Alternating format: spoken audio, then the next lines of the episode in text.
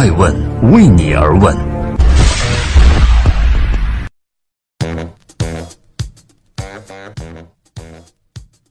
Hello，大家好，二零一九年三月五号星期二，爱问人物创新创富，欢迎大家的守候。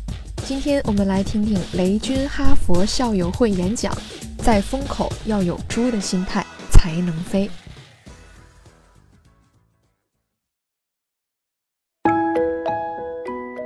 三月二日，小米九发布会结束的十天之后，雷军现身二零一九哈佛北京校友年会。上一次雷军和哈佛同框是在二零一七年的四月，雷军前往波士顿出席二零一七年哈佛中国论坛，并留下了“毛利率高其实是一条不归路”的箴言。两年之后呢，雷军为哈佛精英们再次送上他的忠言。光靠聪明和勤奋是不够的，越是聪明人，越要大智若愚，就是要站在风口上才会有机遇。雷军说自己创业这三十年没少埋头苦干，也一度特别相信聪明加勤奋可以天下无敌。从创办金山卓越到成立小米，不管做什么，他的理念都是用天下无敌的招数碾压过去。但慢慢发现呢，光有聪明和勤奋是不够的，风口。才是最后的决定性力量。欢迎继续聆听《守候爱问人物》，爱问人物创新创富。以下为演讲及互动内容的节选。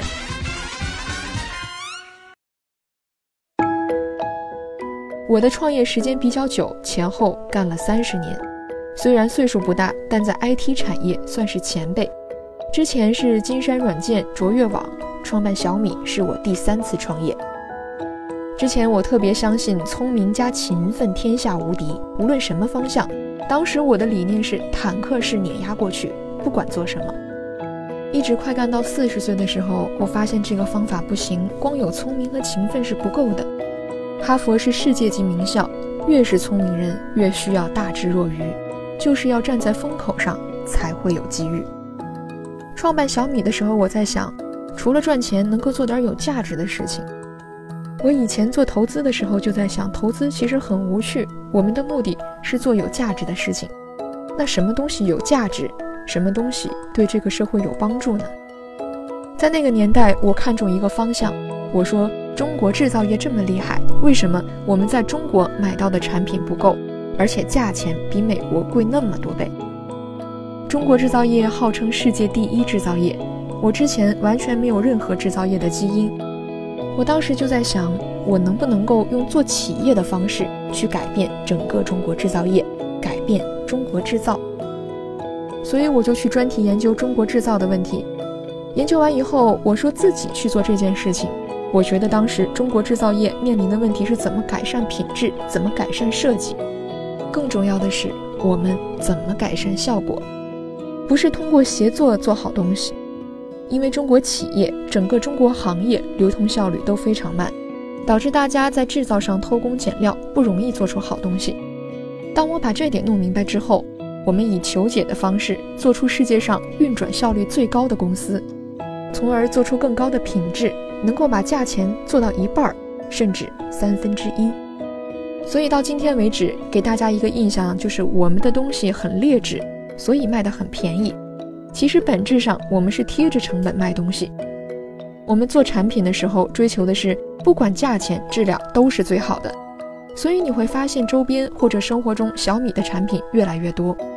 可能大家有一点点误解，觉得因为我的价钱低，大家潜意识就认为产品质量差。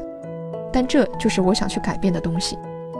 小米做到今年大概九年时间，一步一步在渗透。我觉得小米对整个中国制造业的影响和改变。其实已经在发生。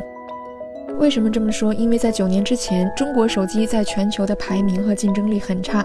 经过七八年的努力，在小米的带动下，中国整个手机行业产生了翻天覆地的变化。今天世界前六强的有四家中国公司，整体在设计水平、研发水平都有大幅度提升。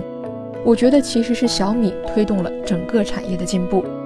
因为在一四年和一五年，小米是中国第一，世界第三，华为、OPPO、vivo 等在这段时间里下了很大的功夫去学习小米怎么做。当然了，今天我们也要向他们学习。中国企业的你追我赶、相互竞争，极大推动了中国制造业的进步。后来，我们把做手机这套经验复制到了一百个领域，这一百个领域就是小米的生态链计划。今天有十五项在中国排到第一，已经有四项在世界排到第一，形成这种大规模。如果有机会的话，大家可以到小米之家，到我们店里去看一看，可能远超大家的想象。每一个产品都做得非常精致。在这里主要跟大家分享这一点，希望将来有机会呢，能够给我两个小时，谢谢大家。